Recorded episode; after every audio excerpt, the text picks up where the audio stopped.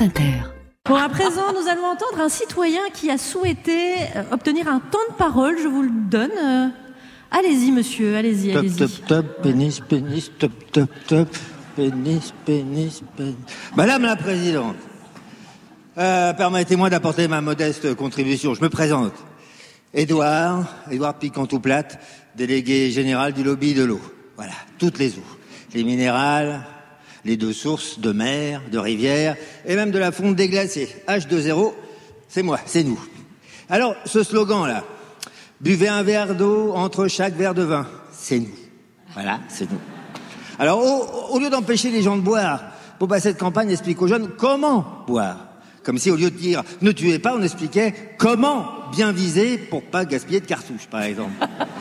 Alors évidemment, tout le monde s'énerve, levé de bouclier, de ceux qui disent qu'il aurait mieux fallu quand même montrer des images, euh, je sais pas moi, d'une belle cirrhose de foie façon euh, visage tabassé à la batte en acier.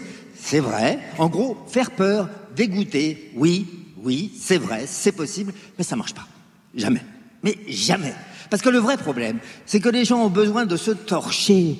Ils ont besoin de se klaxonner la gueule. Ils ont besoin d'avoir des godasses à bascule, de se cuire les narines, de rentrer à deux même s'il est seul. Bref, de se faire du bien en s'hydratant au distillé, au fermenté à l'éthanol. Voilà. C'est comme ça. C'est comme ça que ça se passe depuis la préhistoire. Et, excusez-moi, moi, c'est pas prêt de s'arranger. Parce qu'on peut comprendre, hein.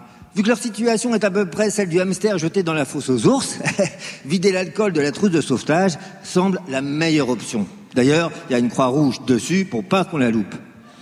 Parce que le lobby de l'alcool, il joue sur du velours. Les ministères savent que le vin, l'alcool, mais c'est la paix. Et en plus, c'est le pognon. Surtout pendant la Coupe du Monde de rugby et les JO qui vont venir. Sans troisième mi-temps, le sport, c'est moins marrant. Voilà leur slogan. Alors, tout le monde était bien prêt à se foutre sur la gueule. Et là, mon lobby, euh, la joue fine avec ce buvez un verre d'eau entre chaque verre de vin.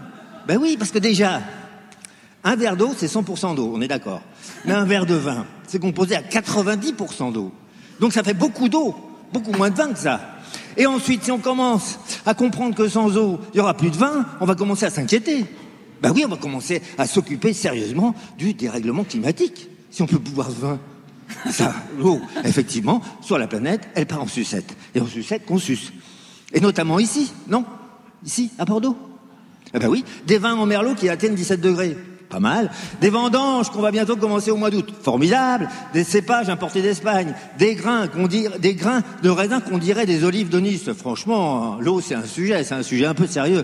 Un peu plus sérieux que l'arbre de Noël en bouteille recyclée, je pense ici. Hein. Bref. Bref, bref, bref, bref, bref. En résumé, si vous voulez boire du vin, il vous faut de l'eau. Et s'en occuper avant qu'on soit obligé de gueuler à chaque gorgée, et même à Bordeaux, quel bordel, l'eau.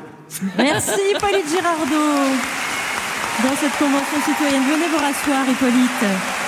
Peut-être une réaction à cette intervention? Euh, Hmm?